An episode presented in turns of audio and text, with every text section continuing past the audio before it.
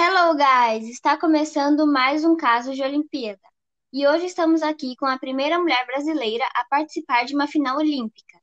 Ela, que enfrentou o preconceito e entrou para a história do esporte brasileiro, vem bater um papo com a gente, Aida dos Santos. Oi, gente, boa noite. Que prazer estar aqui. Sempre vejo o programa, eu admiro muito. Ah, que isso, eu que te admiro por ser uma grande atleta, especialista no salto em altura, ainda mais começando sem algum técnico ou materiais para competir, e aceitar o convite de estar aqui hoje. E já entrando neste assunto, como foi para você ser a primeira mulher a chegar em uma final olímpica? Ah, eu tenho muitas lembranças boas de das Olimpíadas, mas eu também tenho muitas tristes porque basicamente eu estava sozinha, né? Eu não tinha técnico, nem equipamento, mas mesmo, mas mesmo batendo esse desânimo, eu sempre continuei lutando. Eu tinha que representar o meu país. É, realmente sempre passamos por coisas difíceis, mas no final vem a vitória. Falando em momentos difíceis, estamos em um momento bastante delicado, vivendo uma pandemia, um momento difícil para todos. Me diz como está sendo a quarentena para você. Bom, eu e minha filha, a gente tem uma rotina de treinamento, relembrando momentos difíceis e dentro, de dentro e de fora das pistas e quadras, né? Havia muito preconceito contra as mulheres e negras no esporte. É, realmente. É agora falando sobre a sua infância, que representa um pouco da população mais vulnerável do Brasil, preta, pobre e mulher, queremos saber se você teve algum incentivo para seguir o seu sonho. Quando eu falava em casa que eu queria participar de competições esportivas, meu pai já me repreendia na hora. Falava que tinha que arrumar um trabalho, que desse dinheiro para poder ajudar em casa. Eu sempre tive que ajudar nos afazeres domésticos e, como pudesse, também no sustento da casa. Os meus primeiros contatos esportivos foi com o vôlei, desde que eu cumprisse todas as tarefas de casa. Eu tinha uma amiga que fornecia carinho do morro até o clube do Botafogo.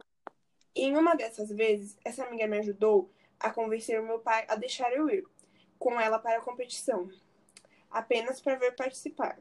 Claro que aquilo era uma manobra, mas deu certo. E nessa minha primeira competição, eu saltei e marquei um metro e meio, batendo e vencendo o recorde do estado do Rio de Janeiro. Quando eu cheguei em casa, eu mostrar a medalha para meu pai, na esperança de que, de que aquilo mudasse a opinião dele. Mas ele me bateu e continuou sustentando que eu precisava ganhar dinheiro e que medalha não sustentava ninguém.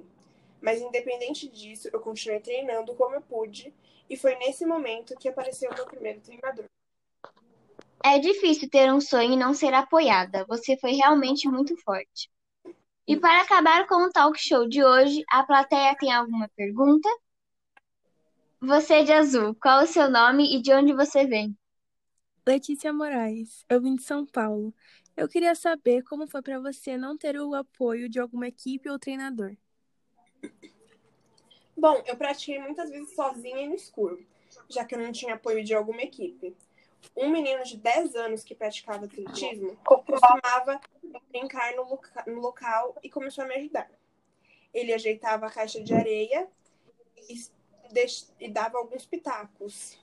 Em 1964, devido à ditadura, aconteceram os Jogos Olímpicos em Tóquio. Eu me tornei a única mulher na delegação brasileira que iria Japão. Mesmo assim, sem estrutura esportiva. Eu oriente sem técnico, sem material de competição, sem tradutor e nem mesmo a roupa para vestir na cerimônia de abertura. Independente das universidades, consegui marcar um salto bom, mesmo que na queda. Torci o tornozelo. Mesmo lesionada, consegui marcar 1,74 metros, o que me garantiu o quarto lugar naquele ano. É realmente uma história e tanto. Bom, o Talk Show Caso de Olimpíadas de hoje está acabando.